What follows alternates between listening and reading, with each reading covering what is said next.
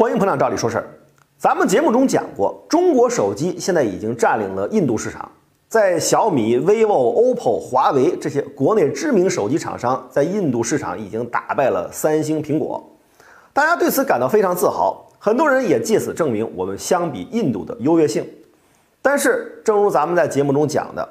尽管印度在国民经济发展的全方面都落后于我们。但是也不可以小看印度。孙正义有一个著名的理论，叫做时空隧道理论。他认为，基础条件类似的国家，特别是在亚洲的国家，各国都是在同一条道路上，只是所处的阶段不同。作为领先者，可以在其他比较落后的国家重复自己曾经走过的成功之路。这个理论是否适用于印度，虽然不好说，但是目前在手机这个行业，就似乎已经出现了时空隧道的迹象。印度政府为了鼓励本国制造业的发展，在二零一六年就提出了“印度制造计划”。在手机产业领域，不仅对手机的整机要征收高额关税，而且对手机的零部件也要征收高额关税。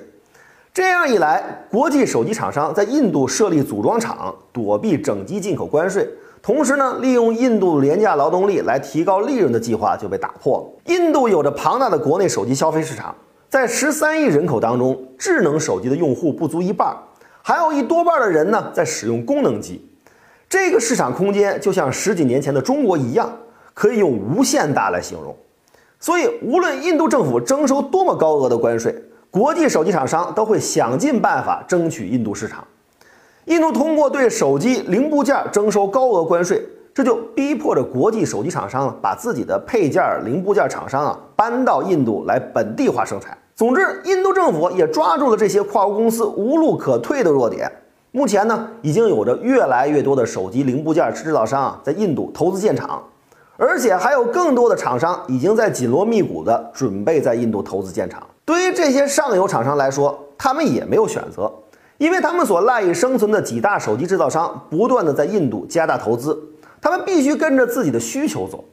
当然，印度相比中国，在基础设施、熟练工人等等各方面都有着不小的差距。但是，随着产业集群的建立，印度的各方面条件也在不断的改善进步。比如，地处新德里东南郊的这个新兴工业城市诺伊达，在这儿已经集中了包括 vivo、OPPO、三星等一大批的国际手机巨头，从组装厂向手机的上游厂商不断的扩展。一个手机制造的产业集群呢，已经初具雏形。国际手机厂商的大笔投资，让诺伊达的智能手机生产能力迅速的膨胀。vivo 投资四十亿人民币建立的新厂区，生产能力跟自己在中国国内的产能不相上下。印度的软件产业很发达，但是制造业基础比较薄弱。从前，包括印度本土的智能手机品牌在内，手机制造的都需要依靠中国的代工厂。目前呢，随着以中国厂商为代表的智能手机企业在印度大举设厂，印度的本土手机制造业也在一步步的重走着中国当年的老路。没有经验的印度工人在中国工人手把手的传授之下，已经开始越来越熟练。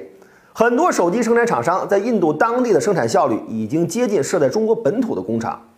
印度庞大的人口、巨大的市场、充沛的劳动力资源，都给印度制造业的崛起提供了先天条件。